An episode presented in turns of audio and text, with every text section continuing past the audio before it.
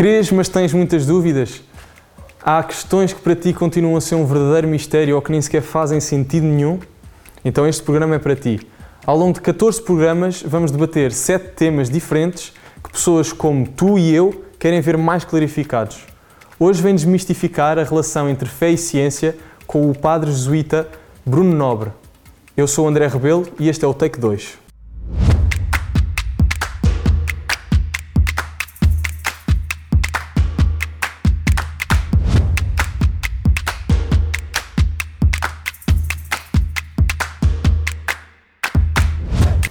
Continuamos aqui na Biblioteca Velha da, do Seminário Maior de, de Coimbra uh, e vamos neste Take 2 continuar a debater o tema fé e ciência.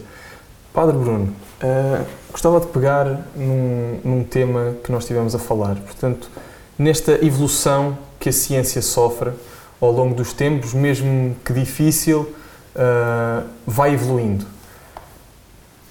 Pode-se dizer que a religião ficou parada no tempo quando os evangelhos foram escritos? De que maneira é que ela se, se torna atual?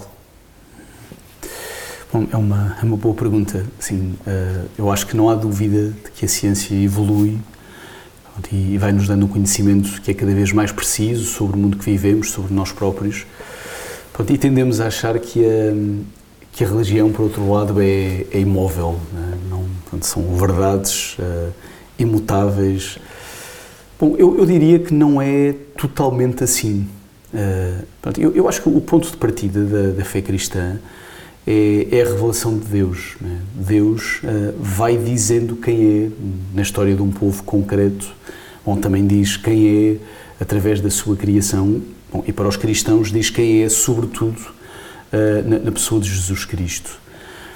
Bom, eu, eu diria bom, que esta, isto que Deus revela sobre si, sobre si próprio é definitivo. Uh, aquilo que Deus nos diz através da pessoa de Jesus Cristo, isso é definitivo. Uh, mas eu creio que nós estamos ainda uh, a perceber pronto, e a apropriar-nos cada vez mais desta revelação que Deus faz de si próprio. e portanto eu diria que nós, que a Igreja, ao, ao, longo do tempo, os cristãos, ao longo do tempo, vão também aprofundando o conhecimento que têm de Deus. Bom, toda a reflexão teológica um, que, que, que, os cristãos foram fazendo, os teólogos foram fazendo ao, ao longo da história, pronto, mostra claramente que há um, um, um progresso na forma como nós vamos compreendendo Deus, na forma como nos vamos compreendendo a nós próprios a partir da fé. Isto não quer dizer, acho eu, que as verdades fundamentais da fé uh, mudem, se alterem, não é isso. Eu acho que nós vamos tendo um conhecimento cada vez mais aprofundado daquilo em que acreditamos. Uh, e diria até, acho que este é um, é um ponto importante, que a ciência também ajuda uh, a fé a compreender-se cada vez melhores. eu acho que os dados que vêm da ciência nos desafiam a, a uma compreensão mais aprofundada de quem é Deus, de como é que Deus interage com o mundo, como interage, como interage com, com, connosco também. É, pelo que eu tenho percebido nesta conversa, um, a ciência, porque nós não podemos reduzir às ciências analíticas, de, de física, etc., também temos ciências sociais, eh, etc., nós conseguimos bastantes progressos através da ciência e, e com a ciência conseguimos perceber uh, as eventuais pinceladas de um, de um ser superior. Um, mas a ciência parece estar, sempre um bocadinho mais artilhada de, de ferramentas para chegar a conclusões. Uh, Porquê Deus se nós temos a ciência? Bom, essa é uma, uma, uma grande pergunta, não é? Porque Deus, se temos a ciência. Hum, eu, eu, acho que a resposta não é assim tão difícil. Uh, na verdade, uh, a ciência não é capaz de dar resposta a todas as perguntas que o ser humano tem. Uh, pronto, volto a repetir aquilo que, que, já disse: a ciência é muito importante, precisamos dela. Uh, diz-nos muita coisa sobre o mundo, diz-nos muita coisa sobre nós próprios. Uh, Ajuda-nos a desenvolver tecnologia também, isso é muito importante. Eu acho que nós devemos muito à ciência. Mas eu acho que a ciência não é capaz de responder a muitas das perguntas que qual ser, qualquer ser humano algum dia se vai fazer. Por exemplo? De onde é que vimos? Uh, para onde é que vamos? Porquê é que existimos? Uh, qual é o sentido da nossa vida? Uh, a ciência acaba por dar explicações sobre essas matérias. aparentemente não são, são mais frias, não é? Vimos do nada e voltamos para o nada. Uh, mas até mas uh, porque é que porque é que é assim tão má essa explicação? Não pode ser como, por exemplo, a evolução da ciência em que aparecem verdades que nos chocam, uh, mas pronto, olha, são são a verdade, os factos mostram isso. Uh, não será o facto de que não existe vida para além da morte uma verdade com a qual nós temos que nos conformar? Bom, são, são, são, são grandes perguntas. sim, eu não sei se é claro que a ciência, enquanto ciência, pode dizer que nós vimos do nada e vamos para o nada. Eu, eu acho que nós podemos, a partir da ciência, tentar dizer isso, mas eu acho que a ciência em si não diz isso. Uh, acho, acho que não diz isso. E não sei se tem ferramentas para dizeres uh, para dar resposta a uma pergunta destas, não é? De onde é que vimos? Para onde é que vamos? Uh, eu creio que não tem ferramentas, acho que está fora do seu âmbito. Uh, portanto, é, é verdade que nós podemos construir uma filosofia, uma metafísica materialista apoiados na ciência, mas a ciência por si só não tem que ser materialista e, e não é. Portanto, os dados que vêm da ciência podem ser interpretados de, de muitas formas. Por isso eu diria que, que, na verdade, a ciência é uma forma de interagirmos com o mundo, é uma forma de o conhecermos, se quiseres, é um mapa para a realidade, mas não é o único mapa. Até porque um único mapa não é capaz de descrever com precisão todos os aspectos da realidade. Não, não, não é possível. Portanto, há, há, um, há um mapa, que é o mapa da ciência, mas há, há outros mapas. Eh, e eu diria que, que nós precisamos tanto do mapa da ciência como do mapa da fé para sabermos quem somos, de onde vimos, para onde vamos, o que é que significa a, a nossa existência. Portanto, eu, eu acho que pensar que a, que a ciência é capaz de dar todas as respostas, eu acho que é um equívoco. Aliás, eu diria até que a ciência precisa de pressupostos para funcionar, a ciência precisa de pontos de partida, precisa de pressupostos que não são em si científicos. Por exemplo, a ideia de que o mundo é inteligível e que pode ser conhecido pelos seres humanos, bom, isso em si não é científico, é um pressuposto que é extra-científico. Uh, diria até, e há, há, vários, vários autores que, que, afirmam isto, que talvez não seja por acaso uh, que a ciência tenha nascido num contexto cristão. É que há uma série de pressupostos que vêm do cristianismo que possibilitaram o aparecimento da própria ciência. Pode dar alguns exemplos? Bom, já, já, já dei um, por exemplo, a, a ideia de que, de que o mundo é inteligível. Uh, bom, isto é um pressuposto que é em si muito cristão. Uh, pronto, um, um, Deus que é Logos uh, e que cria um mundo que tem que é, que é regido por determinadas leis, um mundo que, que tem inteligibilidade própria. Isto em si é, é, é, uma ideia muito cristã. E noutras tradições religiosas nós não encontramos isto. Não, não estou aqui a tentar dizer que, que o cristianismo é melhor que outras tradições religiosas, não, não é isso. Mas é, é dizer que a própria ciência hum, precisa de pressupostos e a filosofia, não é só a religião, mas a, a filosofia, a religião, hum, pode oferecer, e historicamente ofereceu muitos destes pressupostos. Ou, por exemplo, a ideia de que Deus hum, cria o um mundo como Ele entende, ou seja, Deus é livre na criação do mundo, o mundo não é necessário, isso pode oferecer, muito bem oferecer, os fundamentos para a dimensão empírica hum, da ciência. Assim, não podemos conhecer o mundo sem, sem experiência, sem ver como é que o mundo é. Porquê? Porque Deus criou o mundo como ele é, mas podia o ter criado de outra maneira. Então, portanto, a ciência alimenta-se de uma série de pressupostos que não são em si científicos bom, e deixa muitas perguntas por responder sem ter competência para, para as abordar. Eu, eu lembro-me de haver eh, situações um, ehm, nas histórias dos povos mais antigos em que, por exemplo, uh, terremotos, uh, vulcões erupção, etc., uh, que não se compreendiam porque é que, porque é que aconteciam, aplicava-se uma explicação divina. Eram os deuses, era a vontade dos deuses. hoje em dia não se pode dizer que Deus ou as coisas divinas são uma categoria de coisas de matérias às quais a ciência não tem ferramentas para explicar e por isso diz, olha, são coisas divinas, a ciência não consegue explicar. Será que a ciência não consegue explicar ou ainda não consegue explicar? Hum.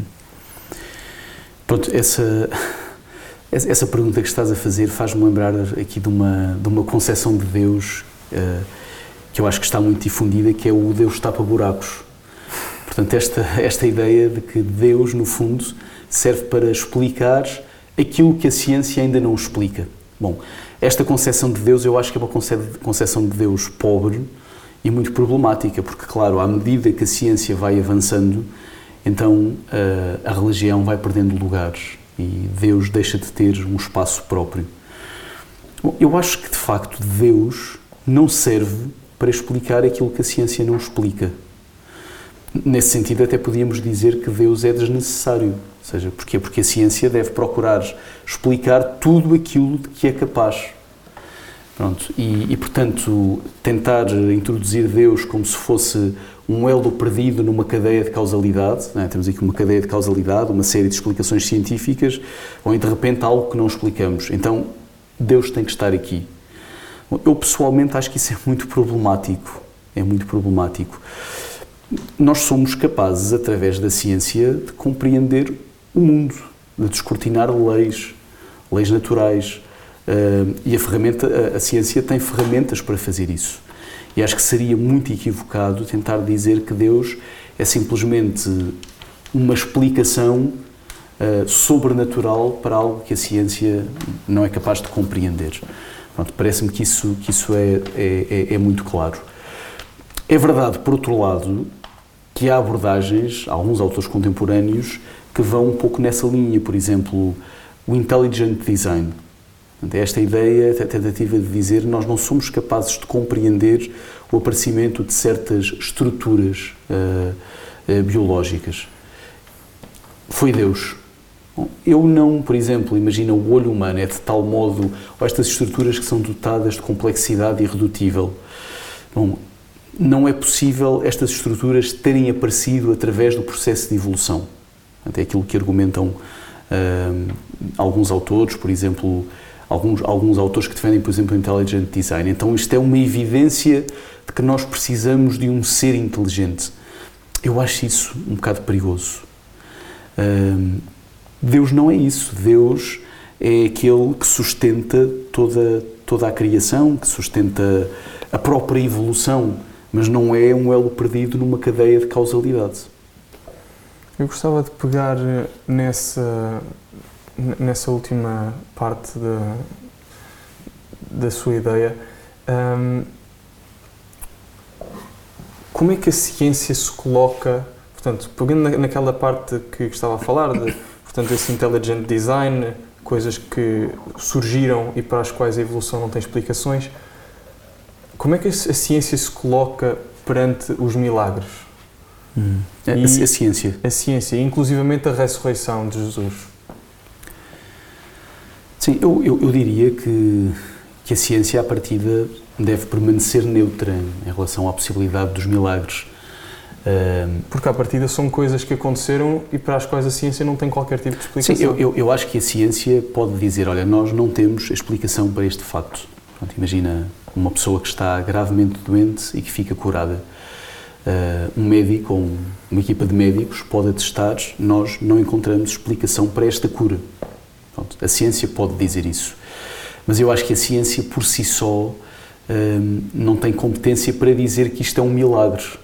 Portanto, um milagre não é simplesmente algo que a ciência não explica. Pronto, uh, acho que quando a Igreja fala de milagre, fala de, de uma intervenção de Deus, um, pronto, que é acompanhada habitualmente de muitos outros sinais além da cura. Uh, é acompanhada de um processo de conversão, é acompanhada de uma experiência forte de consolação, de alegria, de libertação. Um, vem na sequência de oração de, de, petição, não é? Portanto, alguém que pediu para ser curado. Eu, eu tive uma vez uh, pronto, uma, a, a, possibilidade de falar de uma pessoa um, pronto, que experimentou uma cura que é, que é que a ciência não foi capaz de explicar. Portanto, o médico disse: Olha, eu não sou capaz de explicar aquilo que aconteceu. E é curioso que esta pessoa, eu não vou dar muitos detalhes, até porque não, não, não quero que, que a pessoa perceba que estou a falar dela, mas esta pessoa uh, é capaz de identificar o momento em que sentiu uma enorme alegria, uma enorme consolação, uma enorme experiência de fé. Um, e a partir deste momento a pessoa uh, sentiu-se curada. Portanto, repara, não é simplesmente algo que é inexplicável, trata-se antes de uma experiência forte de Deus, de encontro com Deus, uh, que teve resultado, além de uma experiência importante de conversão, uh, também uma experiência de cura. Pronto, e portanto, um milagre realmente não é simplesmente algo que a ciência não, não explica, é mais uma experiência forte de Deus que tem como consequência uh, a cura física. Eu acho que neste sentido, eh, os milagres de Jesus eu acho que são paradigmáticos. Não é? Jesus encontra pessoas concretas que estão doentes, que pedem a ajuda de Deus, e este encontro com, com Jesus, que é a presença de Deus, esta presença de Deus que cura, que dá vida, este encontro uh, acaba por levar à cura. Uh, portanto, uh, sim, é isso. E a ressurreição de Jesus? Eu diria que, que a ciência, não sei se a ciência tem muito a dizer sobre a ressurreição de Jesus. acho que não a consegue explicar claramente, até porque a ressurreição de Jesus acontece como uma intervenção de Deus, como uma intervenção direta de Deus. Não, portanto, eu acho que a ciência não, não explica. Eu acho que aquilo que, sobretudo, a historiografia pode, pode dizer é que há um, uma série de factos, esses sim são históricos, uh, que nos levantam muitas questões. É? Pronto, uh, podemos começar pelo, pelo túmulo vazio, é? que é o ponto de partida. O túmulo vazio só por si não, não, enfim, não é evidência suficiente da, da ressurreição. É um sinal, é um primeiro sinal, é? o túmulo vazio mas por si só não, não permite concluir que Jesus ressuscitou. Mas eu acho que se formos somando uma, uma outra, muitos outros factos, como por exemplo, tínhamos uma série de discípulos que estavam cheios de medo, acabrunhados, uh, com as portas e as janelas fechadas, e que depois do encontro com o ressuscitado, de repente vêm para a rua, começam a dizer que ele está vivo e dão a vida por isto. Uh, a partir daqui eu acho que nós podemos começar a perceber que houve ali algo de muito extraordinário. Uh, portanto, eu acho que a ciência não é capaz de provar, acho eu, que Jesus ressuscitou. Mas eu acho que a história, que eu acho também é uma disciplina que tem ferramentas em si científicas, eu acho que a história é capaz de descortinar uma série de factos, uh, e são factos históricos, que nos podem levar a suspeitar que algo muito de muito especial uh, aconteceu, sem dúvida. Bom, há algumas pessoas que, que falam no, no, Santo Sudário, o Sudário de Turim. Uh, pronto, isso seria motivo para uma outra conversa, acho eu, mas eu pessoalmente acho que uh, o, há uma série de, de, factos em torno do Sudário de Turim que são, que são muito curiosos. Uh, pronto, e que para algumas pessoas constituem evidência de que pode, pode mesmo ser o, o lençol no qual Jesus esteve embrulhado depois de morrer, Uh, e pronto, e este lençol poderia até oferecer algumas evidências uh, da ressurreição. Pronto, mas isto é, é, mais controverso. Mas pronto, eu como, como, como físico de formação confesso que tenho uma grande curiosidade porque há uma série de, de elementos não é, que são pronto, que os estudos uh, trouxeram à luz que são, que, são, que são pelo menos muito intrigantes, diria eu. Portanto, para si, nesse aspecto, o testemunho dos discípulos é, acaba por ser suficiente para, para explicar. Hum. Pronto, o, o, repara, os, o, volto a dizer, os discípulos a fé, já agora a fé, como, como, é que nós, como é que nós chegamos à fé? Nós chegamos à fé a partir do testemunho. É? Nós, essa... nós, nós, recebemos a fé a partir do testemunho de pessoas que têm fé. Claro, e, e, portanto, a experiência de transformação uh, destas pessoas que têm fé é, é absolutamente vital. Pronto, é por isso que um, um, um, cristão que não é coerente dá um testemunho que é muito frágil. É? Agora, o facto de os, de os discípulos, que eram homens frágeis, homens, alguns deles, sem uma cultura por aí além, que fugiram quando Jesus foi, foi, foi preso e depois foi morto, a maior parte deles fugiram, é?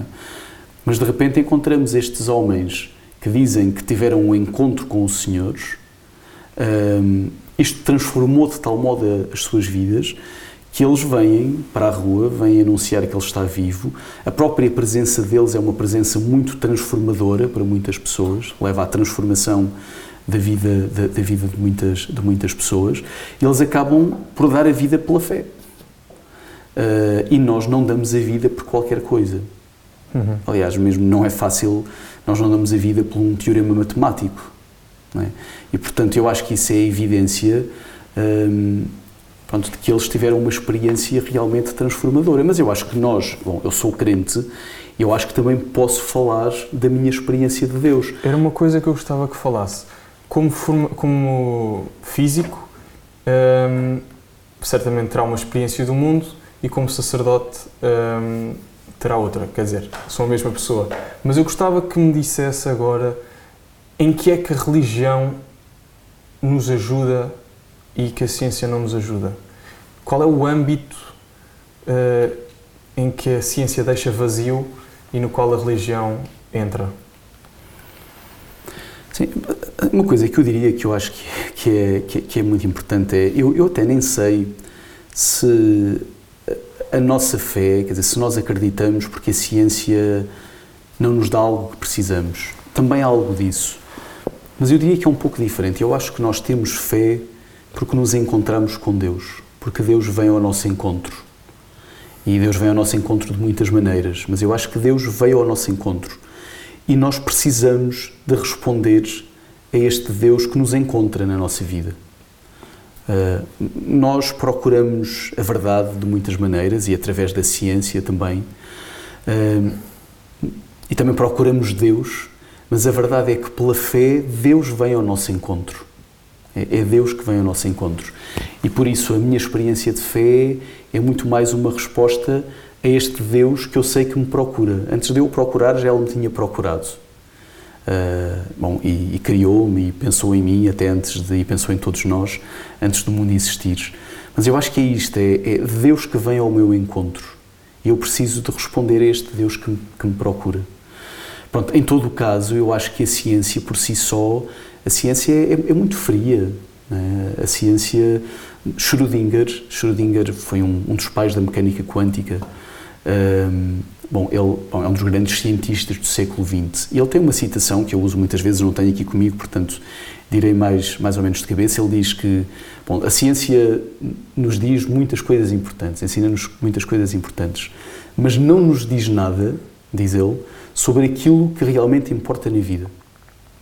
Hum não nos diz nada sobre o belo, não nos diz nada sobre o amor, não nos diz, não nos explica porque é que gostamos de ouvir uma sinfonia ou apreciar uma obra de arte, nem nos diz nada sobre Deus e sobre a eternidade. Um, para isso precisamos não só da fé, não só da fé, mas também da fé. Claro, precisamos da arte, precisamos da filosofia, precisamos da experiência vivida do amor, da relação, e a ciência não tem isso. A ciência é muito importante mas, mas não, não é capaz de nos, nos responder a isso. Eu terminaria com uma citação de Einstein. Einstein, de facto, quando ele fala de religião, ele não fala das religiões reveladas como o cristianismo, fala mais de uma espécie de religião cósmica, que é este espanto diante da, diante da, da criação, diante deste mundo belo em que nós vivemos. E que ele diz que é fundamental para que possa haver ciência. Uh, mas ele tem uma frase que eu, que, eu, que eu acho que vale a pena, vale a pena ir terminando com ela, Ele diz que hum, a ciência sem a fé é coxa. A ciência sem a fé é coxa. E a fé sem a ciência é cega. Acho que precisam uma da outra. Uh, a fé precisa da ciência para se esclarecer, até para perceber melhor os, os seus próprios conteúdos. Eu diria que a ciência, a razão, precisa da fé para alargar o seu horizonte. Muito obrigado. E assim, de conversa em conversa, vamos desmistificando.